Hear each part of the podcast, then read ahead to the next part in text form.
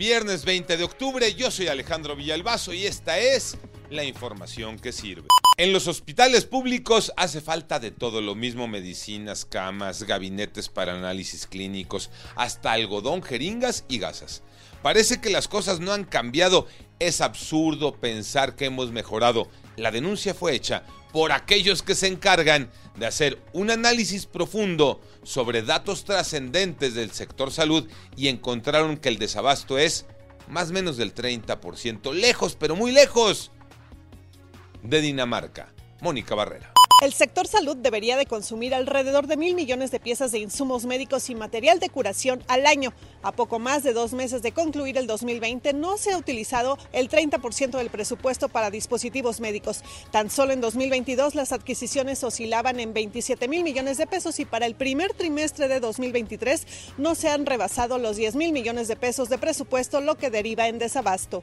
Se los dije en la semana, se los confirmo hoy. Robo de gas LP está fuera de control. Iñaki Manero. Gracias Alex, aunque en las mañaneras nos digan que todo está bien, requete bien, esto no es cierto. El huachigás o robo de gas licuado del petróleo cada vez aumenta más y le genera ganancias millonarias a los delincuentes. Y es que la Asociación Mexicana de Distribuidores de Gas Licuado y Empresas Conexas dicen y dieron a conocer que este delito va en aumento y el robo se está dando a un ritmo muy acelerado. Carlos Serrano, presidente de Amex Gas, pidió al gobierno detener el huachigás, ya que este negocio alimenta de recursos a los grupos delictivos y está poniendo en riesgo la seguridad de las familias y centros de trabajo. Si te dan el gas a un precio ridículamente bajo, duda, puede ser robado. Después de fecha FIFA, regresa la Liga Mexicana de Fútbol, fecha 13, Tocayo Cervantes.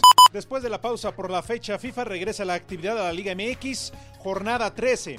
Destacan los partidos entre América y Santos. Las Águilas juegan en el Azteca, son líderes generales, 27 puntos y 11 partidos sin derrota. Sí, el América podría calificar este fin de semana, dependiendo la combinación de algunos resultados, siempre y cuando gane. También destaca la visita de Monterrey a Pumas y el partido entre los Tigres y Cruz Azul. Regresa el fútbol mexicano en la recta final de la Apertura 2023. Yo soy Alejandro Villalbazo, nos escuchamos como todos los días de 6 a 10 de la mañana, 88.9 y en digital, a través de iHeartRadio. Pásenla bien, muy bien, donde quiera que estén.